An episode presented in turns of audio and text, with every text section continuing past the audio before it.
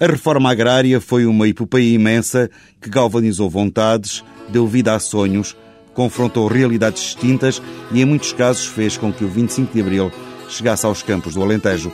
35 anos depois, os seus protagonistas falam, ainda desses tempos, com entusiasmo e paixão. Para todos os homens e mulheres com quem falei, a reforma agrária foi um sonho tornado realidade. E apesar deste momento existirem ainda, ninguém sabe exatamente quantas, mas pelo menos uma dúzia de cooperativas herdeiras desse testemunho, todos concordam que a reforma agrária, enquanto movimento, acabou no início dos anos 90, à medida que as terras da maior parte das UCPs e cooperativas iam sendo entregues aos antigos proprietários. Mais fácil de datar é o início da reforma agrária um plenário do Sindicato dos Trabalhadores Agrícolas do Distrito de Beja, no dia 26 de janeiro de 1975, decide que as terras abandonadas sejam ocupadas, assim como aquelas em que os proprietários recusem receber trabalhadores desempregados. Quem pagar, tudo bem. Quem não pagar, tomamos nós, assumimos nós o processo produtivo e reivindicamos depois a intervenção. E, e portanto, no fundo, é pelas mãos dos trabalhadores, de facto, que arranca o processo, aí já com a consigna, dar início à reforma agrária e, portanto, e já é uma bandeira. Já uma bandeira política de natureza diferente e mais avançada, portanto, a questão era outra já. José Soeiro, atual deputado do PCP, era o presidente do Sindicato dos Trabalhadores Agrícolas do Distrito de Beja. Tinha 26 anos e foi um dos impulsionadores do processo da reforma agrária. Os trabalhadores nunca lutaram para ter a terra Portanto, o que faziam era, e aliás foram as palavras na altura, era o emprego, eram os salários e era a consolidação no horário, porque embora as oito horas tenham sido conquistadas em, em 1962, é uma evidência que em muitos sítios não eram respeitadas uh, esses horários. A mesma ideia é partilhada por Constantino Pissarra, um investigador cuja tese de doutoramento é precisamente sobre o início das ocupações de terras no distrito de Beja e que em poucos meses alastrou como fogo numa seara. Imagina o que é homens que tradicionalmente estão afastados de tudo e que de repente se veem os senhores do seu destino. São os homens que se apropriam coletivamente daquela terra e que decidem o futuro delas, o futuro da Terra, e com essa decisão sobre o futuro da Terra decidem o seu próprio, o seu próprio futuro. Isso é um processo que tem um impacto do ponto de vista social, uma coisa completamente uh, que, é, que, é, difícil da gente se perceber hoje, que é de repente, num espaço de meses, alguém que vive à margem de uma estrutura social, não é? se transforma em alguém que de repente readquiriu a dignidade e onde marca pela sua ação, pela sua decisão, a vida da comunidade onde ele antes e antes estava inserido e que vivia à margem. Ainda para mais, como recorda José Soeiro, os trabalhadores agrícolas quase não tinham direitos. Em 25 de abril de 1964 não se aplicava nenhuma legislação laboral ao setor agrícola. Nenhuma. Nem sindicatos existiam. De nenhum tipo. Nem corporativos. Portanto, os setores agrícolas estavam interditados eram como que um setor à parte da sociedade portuguesa. A garantia de trabalho também era muito pouca, não é? A precariedade era generalizada, não havia nenhum direito, não se aplicava, a legislação laboral existente, que se aplicava a todos os setores, não se aplicava ao setor agrícola. Não havia, outra, não havia legislação, portanto estavam confinados à casa do povo, portanto onde podiam ser sócios, mas não tinham nada. Estás tão mal organizada quem não trabalha tem tudo. Quem trabalha não tem nada. Encontro Neves Borges. Já na casa dos 60 anos, na pequena sala do Sindicato da Agricultura em Beja. Na parede, uma foto antiga de Catarina Eufémia, uma foto já amarela a indicar a passagem do tempo. Neves Borges foi um dos dirigentes de uma das maiores CPs da reforma agrária.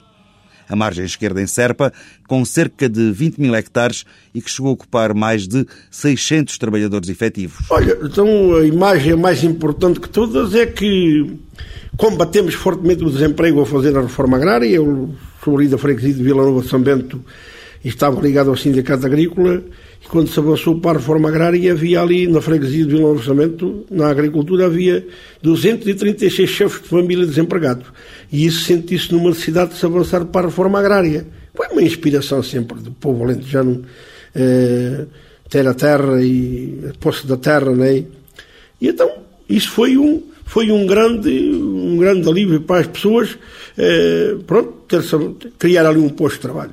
Criar, a ideia foi criar postos de trabalho através da reforma agrária. Houve o 25 de Abril, eh, depois excitou-se excitou uma revolução que não foi do, do agrado dos agrários, muita gente foram trabalhadores distribuídos pelo sindicato, eles não aceitaram essa ideia e, e sabotavam a, a, ideia, pois não, não pagando às pessoas, e, então avançou assim. E outros abandonavam as herdades, aquele período não foi favorável aos agrários, então eh, aí levou a que nós avançássemos para a reforma agrária. Mais a norte, no distrito de Porto Alegre, Leonor Xavier, por essa altura, era uma das jovens trabalhadoras que ocuparam uma herdade no Conselho do Crato.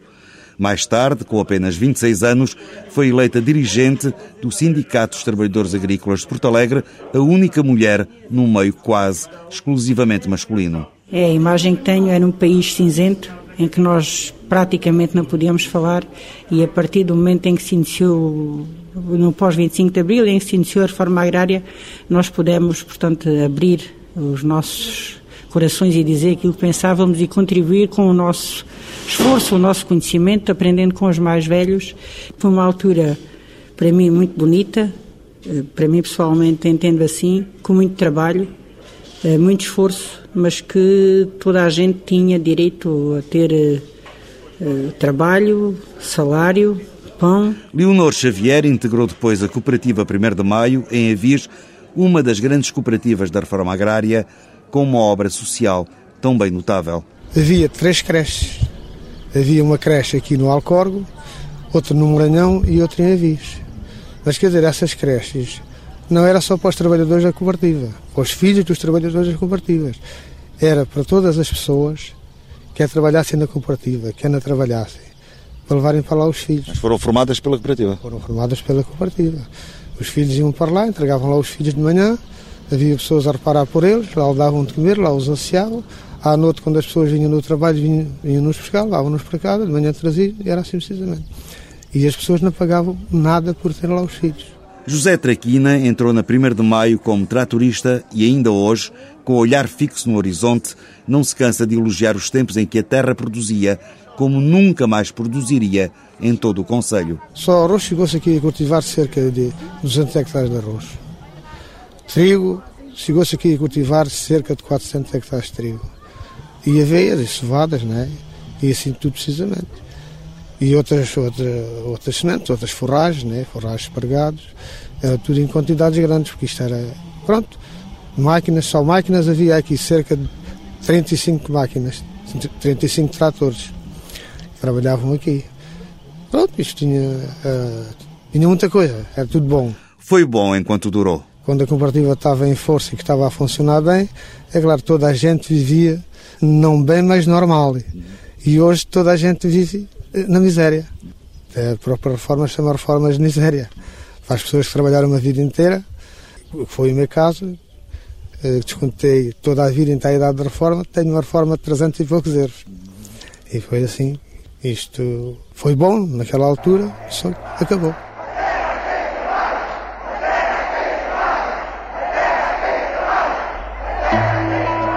Mais a sul, Montemoro Novo foi também terra de reforma agrária. No Escoral, no pequeno café da Associação de Reformados e Idosos, numa manhã fria, estão uma dezena de homens. Conversam e jogam às cartas. Todos trabalharam na reforma agrária.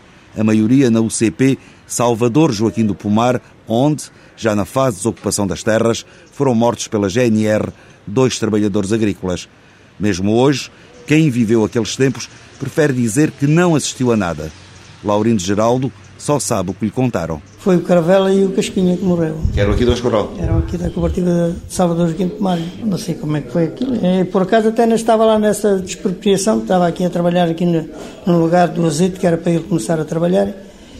Que trabalhava como pedreiro, estava ali. O, os dois funerais partiram de, de, de Montemor, do Teatro Cursemedo até ao Escoral e eram tratores e caminhonetes que aquilo foi um, um, um pandemónio das cooperativas todas, aí veio tudo aqui ao Escoral. E as outras expropriações também correram mal ou houve, houve momentos de conflito? Não, nas outras não houve nada mais ou menos normal. A morte dos dois trabalhadores foi sentida em toda a região e Dalina Antónia das Silveiras viveu esses momentos.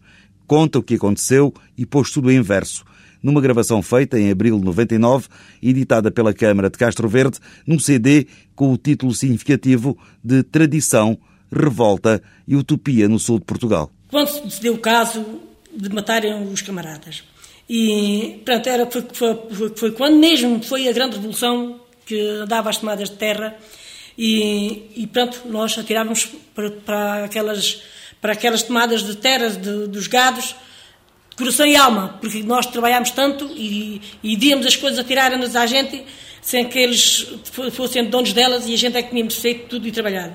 E estes dois camaradas vieram dos Corali para ver se conseguiam tirar a vacada na herdade de Valnobre. E como, coitados, eles lutaram bastante e e nunca, nunca, eles não levaram deles avante, porque a vacada não foi. Não, eles nunca conseguiram tirar a vacada. Os trabalhadores conseguiram desviar a vacada, só que pronto, a morte deles foi trágica e foi triste pela, pela maneira como eles atiraram, que eles atiraram à queima-roupa e mataram o rapaz e depois mataram o homem. E até os próprios guardas julgavam que era pai e filho. E tanto que ele disse, já acabaram a raça porque julgavam que era pai e filho. Houve ali um engano na própria guarda mas não era. era nem, nem, eram vizinhos, nem eram primos, não, não era nada. O senhor José Cravela era uma pessoa e o, e o Casquinha era outro. Portanto, eu, eu pensei, pronto, como tinha a minha vocação para versos, e, fui, e fiz, fiz estes versos ah, dedicados à morte deles. Na herdade de Val Nobre disse um caso de terror. As balas da GNR matam dois trabalhadores.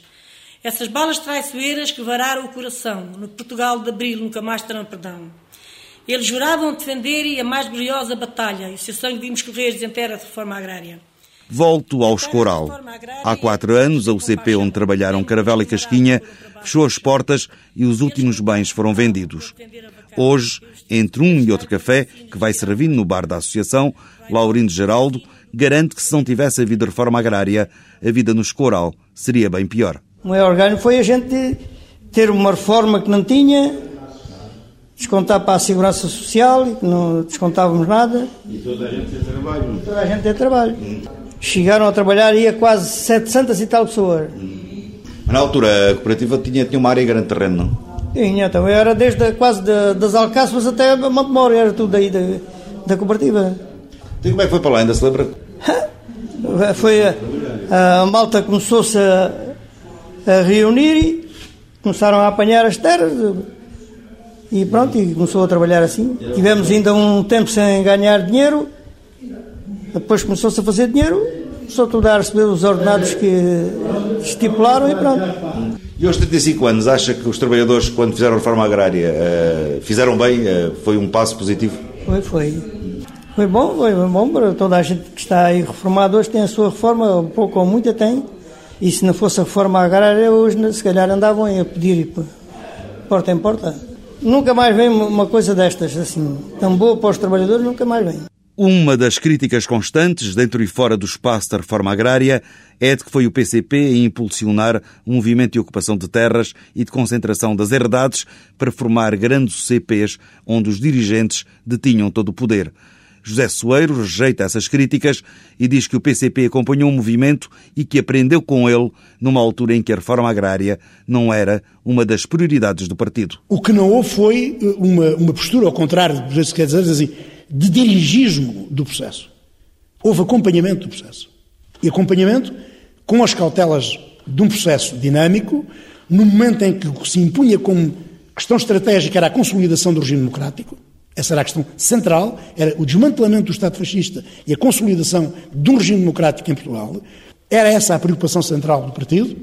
E, portanto, o projeto político de transformação da sociedade portuguesa era, era uma, uma bandeira presente, naturalmente, mas com uma fase ulterior. O deputado comunista vai mais longe e diz que o modelo das UCPs criado em Portugal foi um caso único em todo o mundo. A nossa reforma é singular. Não parte de um poder estabelecido. Uh, parte de uma dinâmica uh, e, de uma realidade onde a conflitualidade de interesses gera necessidades objetivas, portanto, de respostas objetivas. E são as respostas que geram um processo e uma dinâmica que é depois acompanhado, mas acompanhado a posteriori, no plano legislativo e no plano até governativo.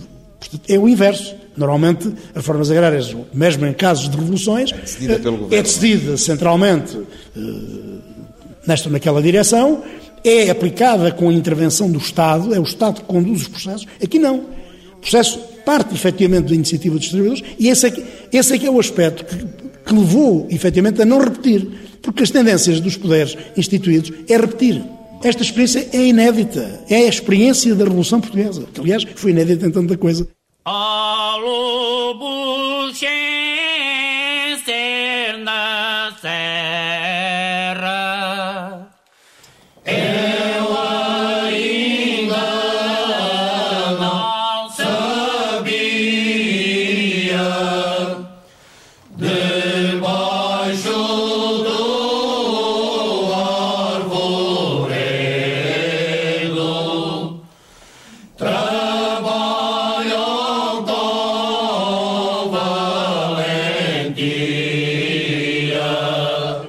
José David voltou da tropa no dia 11 de março de 1975 e, desde essa altura, integrou o movimento da reforma agrária.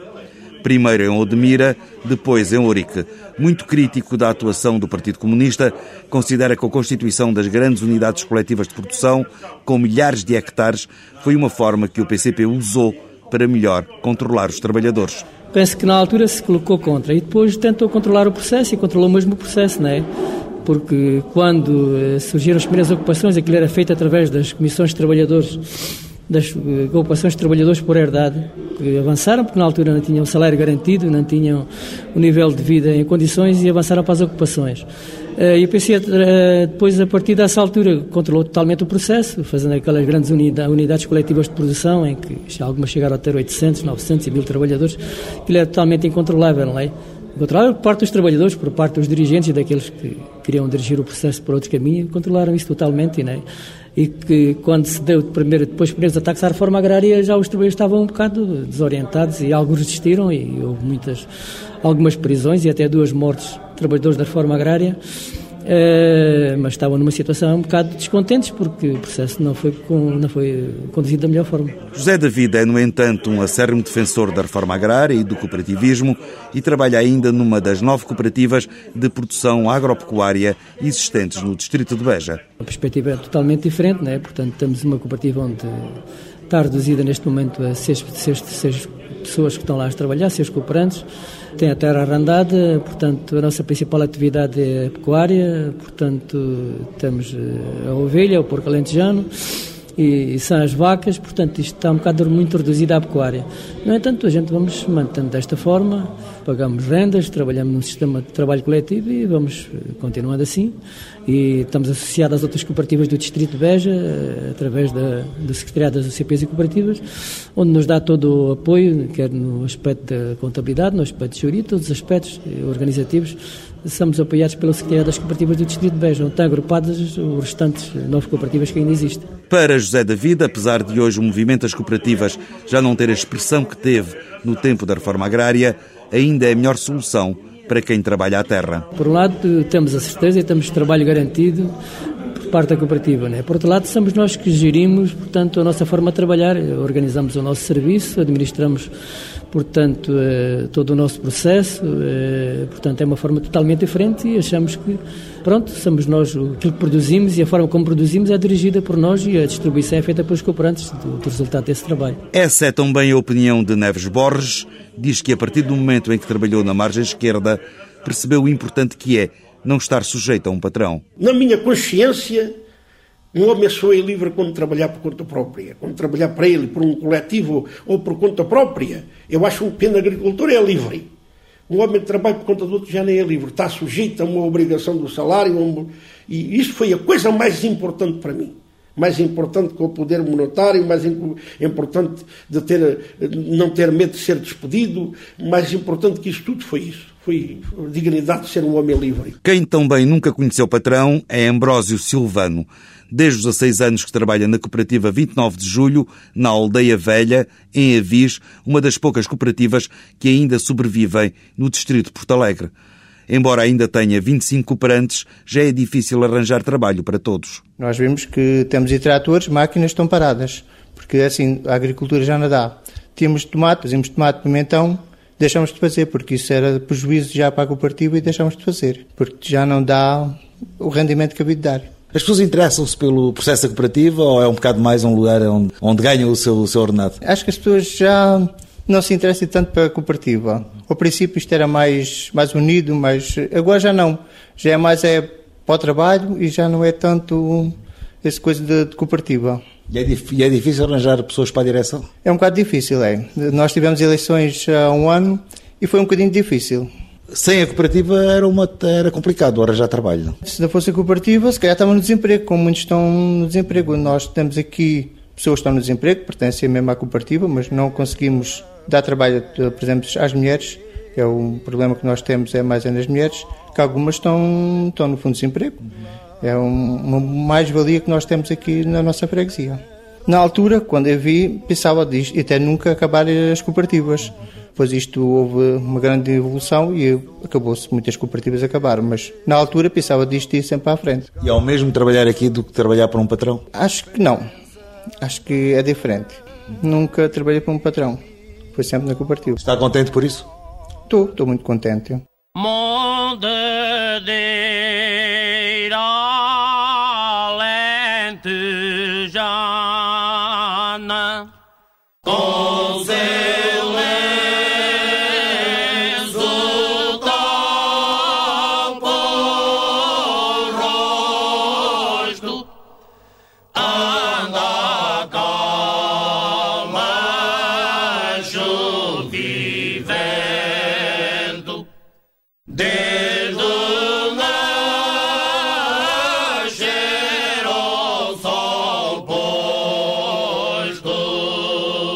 As mulheres sempre foram pouco numerosas nas cooperativas, sobretudo naquelas que não tinham regadio.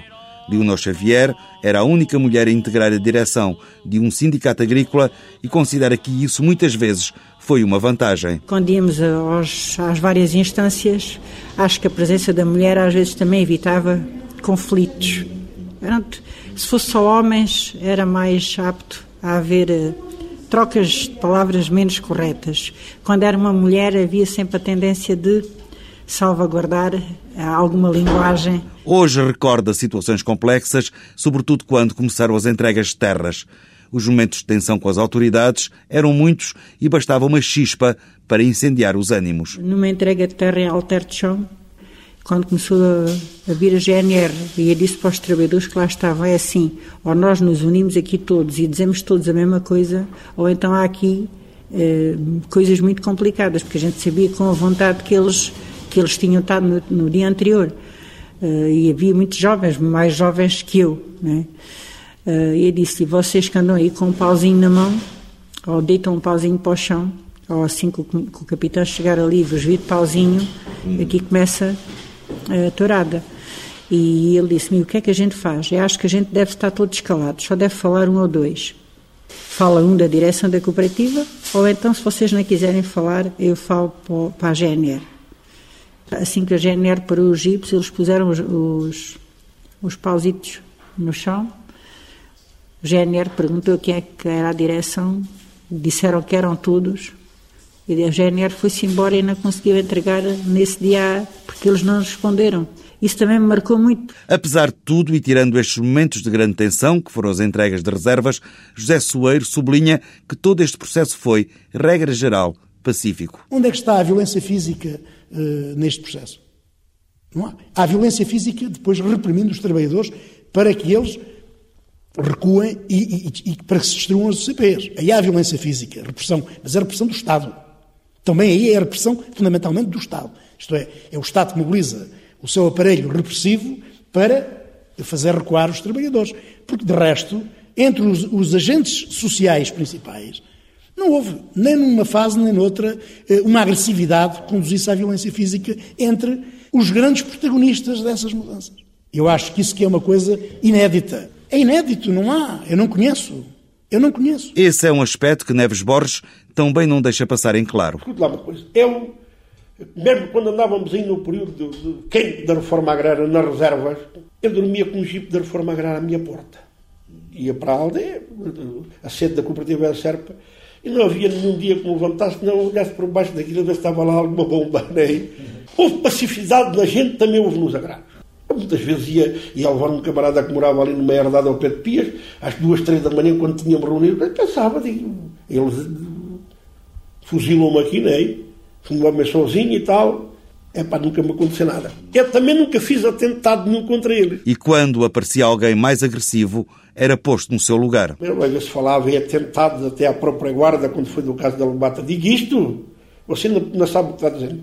Para o povo que nós somos, se nós matarmos em um agrário, que às vezes era fácil, entrecharmos aí nos carrasqueiros e três ou quatro balas lá para cima. Isso era a parte mais cobarde que a gente tinha cometido. Nunca, nunca caímos nessa cobardia. Isso era uma cobardia, não é? A gente, epá, eu não tenho culpa de ter nascido proletário, tenho um agrário que tem culpa de ter nascido capitalista. A revolução, se tiver força, educa-os. Mas matá-los também não, pá. A gente não. Um homem para trabalhar a terra nem precisa andar com as mãos de sangue. É. Mas as entregas de reservas que se estenderam por vários anos foram um processo com o qual muitos trabalhadores lidaram mal. A pressão era muito grande, como reconhece José Soeiro. Independentemente das polémicas, e elas são todas justas e todas legítimas, mas o que não se pode é dizer que a reforma agrária fracassou. O que sucedeu, creio que quem quiser com seriedade fazer uma reflexão sobre isso, porque eu até penso que o, o papel do, do PCP até é mais visível e mais importante no processo de recuo face à destruição, porque susteve precisamente uma eventual debandada que teria consequências calamitosas para o, para o país. Para o país. Porque se os trabalhadores, no lugar de resistirem e continuarem a investir, apesar de recuar, portanto, tiravam-lhe esta prioridade, mas eles continuaram a investir sempre, sempre, sempre para conseguir preservar o património e foram nestes recuos, porque podiam ter caído exatamente no que caíram alguns proprietários em 74 e 75. Que era salve-se quem puder. E salve-se quem puder significaria ter desbaratado todo, todos os efetivos animais, porque podiam tê-lo feito. Não havia, não faltou quem quisesse comprar, e, e em alguns casos até conseguiram isso, com custos, naturalmente. E aí sim, mas esse é o resultado da ofensiva contra a reforma agrária e não o resultado da reforma agrária em si. E vai o rei!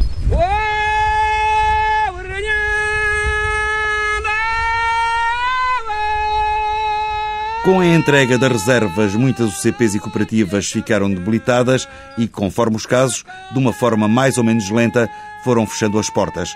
Muita documentação se perdeu, mas algo começa a ser feito para limitar essas perdas. Em Montemoro Novo, a Câmara criou um arquivo e um centro de documentação aberto a todos os investigadores, onde se reúne o espólio que as diversas entidades ligadas à reforma agrária, desde cooperativas e UCPs aos sindicatos, conseguiram preservar. A responsável pelo arquivo e da Let Lebre diz que já estão tratados e conservados 60 fundos essenciais para quem estuda este período da história. As atas são, são muito, muito importantes. Pronto, refletem, são ali que são tomadas as decisões, não é? Na Assembleia Geral, as atas da Assembleia Geral, a Assembleia dos Sócios, portanto, eram ali que eram colocados os problemas e que eram, que eram feitas, tomadas as decisões. Depois também existe a outra parte de, a nível de cooperantes, penso também é muito importante para a história social, Uh, económica penso que é muito importante uh, analisar aquela, aquela, aquela parte de ver quem, quem são as pessoas, né? portanto nós podemos fazer uma análise a partir daquelas, daqueles ficheiros de sócios, de, até as próprias folhas de salários, quer dizer, para analisar, para, para ver uh, como é que se vivia na, na, na altura são instrumentos muito, muito importantes. São milhares e milhares de páginas de documentação, muitas fotografias, muitas memórias. Constantino Pissarra, investigador do Instituto de História Contemporânea da Universidade Nova de Lisboa, estudou este período muito agitado da história portuguesa e, em jeito de balanço, considera que a reforma agrária deixou marcas profundas, ainda bem visíveis, na sociedade alentejana. A reforma agrária, do meu ponto de vista, foi seguramente a maior transformação, a maior transformação revolucionária de todo o processo que se desenvolve a seguir, a seguir ao 25 de Abril. Não ficaram marcas nas estruturas, mas ficaram nas mentalidades? Sim, ficaram marcas nas mentalidades, portanto, o processo que demorou cerca de 20 e tal anos a ser revertido. Foi provavelmente das chamadas conquistas da Revolução aquela que demorou mais tempo a ser, a ser revertida, a ser, a ser destruída, se me é permitido, portanto, este, este termo. Porque ela foi provavelmente das mais profundas, porque houve uma alteração da estrutura de propriedade dentro de um dos setores mais tradicionalistas, mais conservadores e provavelmente um dos mais fortes pilares de apoio às forças mais conservadoras dentro do Estado Novo. Há um ministro da Economia, logo antes, nos anos, nos anos 30, portanto Rafael Duque, depois ministro da Agricultura, que tinha uma proposta de reforma agrária dentro do Estado Novo, nada de, de, de esquisito, porque em Itália isso também aconteceu no regime fascista de Mussolini, e que é inclusivamente com base nessa ideia de reforma agrária foi lançado o grande plano uh, de rega do Alentejo e todo o movimento das barragens, portanto, porque a ideia era basicamente esta, que era criar barragens, regar a terra a sul e com a rega da terra dividi-la e chamar os trabalhadores, uh, as pessoas a norte, onde a população era demasiada, podemos, podemos dizer assim, chamá-la a sul. E este grande lobby agrário do sul eh, rejeitou completamente isto. O Quito Rebelo chamava isto o socialismo hidráulico. E, portanto, nem pensar este lobby aqui muito, muito poderoso eh, levou um forte banão a seguir ao fim de 5 de Abril e por isso é que eu disse que foi provavelmente das, das reformas mais profundas a seguir, a seguir ao 25 de Abril. E a palavra dignidade volta de novo à conversa. Com a reforma agrária, este vasto mundo de trabalhadores agrícolas tomaram conta das propriedades, apropriaram-se da produção e, com isto, ganharam aquilo que eu posso designar por foros de cidadania. Portanto, ganharam direitos, mas, sobretudo, ganharam dignidade e, a partir daí, acederam ao controle das suas próprias vidas e marcam de uma forma completamente diferente a estrutura social dos diferentes conselhos do Alentejo. E eu acho que isso foi um, um dos maiores ganhos da reforma agrária, que ainda hoje é visível. E, sobretudo, se olharmos há 35 anos, e, e eu, sobretudo, olho para o local onde eu nasci, que é a Vila de Frades, que é a terra que eu conheço melhor. O Conselho é, da Vidigueira. O Conselho da Vidigueira, que era uma pequena freguesia, onde o centro daquela vila era dominado pelos pequenos proprietários agrícolas, porque aquilo é uma zona muito sui generis e existe a pequena propriedade à volta. E depois, nas margens da própria, da, da, da própria vila existia, existiam esse mundo dos assalariados rurais vivendo miseravelmente e fora, fora do centro, fora da sociedade recreativa que era a sociedade dos ricos, fora do café e nas margens da taberna. 35 anos depois, ou 36, eu passo por lá e descubro com muito agrado que os netos desses homens que controlavam o poder, esses médios proprietários agrícolas, os netos e as netas, eh, estão casados com os netos e as netas desses assalariados agrícolas que, por força da reforma agrária, alcançaram essa nova posição de dignidade. Portanto, é isso que eu quero dizer. Portanto, o 25 de Abril foi uma revolução política e a revolução social, se quiseres, começou com a reforma agrária. Foi com, foi, foi com a reforma agrária, que se veio depois traduzir na colocação de muitos destes homens em postos importantes nas autarquias, que os seus filhos que os seus filhos e que os seus netos vieram no, nestes 35 anos a, a, aceder e a incorporar o poder, chamamos-lhe assim, o poder de, de, das nossas aldeias e das nossas, e das nossas vilas. Isso é uma marca muito importante.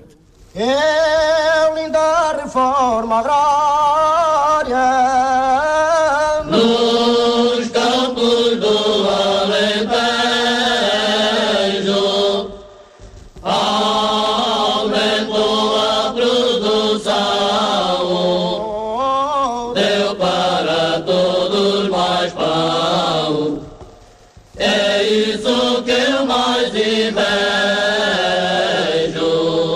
Terminada a reforma agrária, muita gente teve que emigrar, muitas aldeias ficaram desertas e hoje a realidade nos campos do Sul é totalmente diferente. E como diz Neves Borges, em muitos dos que ficaram há ainda o sonho de que um dia a utopia se possa converter de novo em realidade e as aldeias se voltem a povoar. O não haver, um, não haver uma firmeza de trabalho que uh, vai-se despovoando aos poucos, as aldeias vão se despovoando, vão envelhecendo, eh, os filhos, de, de, as crianças que deviam ter nascido naquelas aldeias já nascem no outro lado, uh, famílias inteiras foram-se embora e, e, temos, temos um litoral superpovoado e temos um interior que, despovoado. E acha que nestas aldeias ainda há o sonho da reforma agrária? De algumas pessoas ainda há. Ainda há. O Lúcio tem uma palavra que diz o apetite aparece na hora da refeição. José David, enquanto trata dos animais, na cooperativa de Montecoito, em Ourique, afina pelo mesmo diapasão. Isto mais tarde ou mais cedo vai ter que virar, porque não há outra solução. Quer dizer, a gente não vê que a agricultura tenha dado, eh, portanto, a outro, acesso a outro tipo de desenvolvimento. No Alentejo não há, há terra e não há mais nada, né? Há as câmaras municipais a empregarem algumas pessoas e não há fábricas, não há nada. A terra tem que ter um, um objetivo social e, portanto, foi isso que os trabalhadores eh, iniciaram com o processo da reforma agrária que ainda hoje alguns têm na sua perspectiva de que tem que ser assim. Ou, como Neves Borges diz, formulando uma pergunta. Epa, imaginemos nós que, pronto, a natureza fez a Terra, a Terra é um globo, é um globo. É, então não deve ser de quem a trabalha. Qual é o mais legítimo dono da Terra, senhor? É, é o trabalhador que a trabalha. Temos que ter a terra como instrumento de prazer para, para uns terem lá a caça só mais nada. Eu conheço herdados com 2 mil hectares só têm lá a caça. E isso é um luxo. É um luxo doentio, porque ter a terra. É para que tenham bons automóveis, tenham bons Mercedes, tenham um avião. Mas ter a terra para prazer dele e os outros ali desempregados ali na aldeia vizinha. 35 anos depois, as memórias ainda estão bem vivas em muitas terras do Alentejo. Para aqueles que a fizeram, mãos no barro, a reforma agrária continua a ser um sonho bonito, que teve o seu tempo, mas que deixou marcas bem evidentes na paisagem humana da região.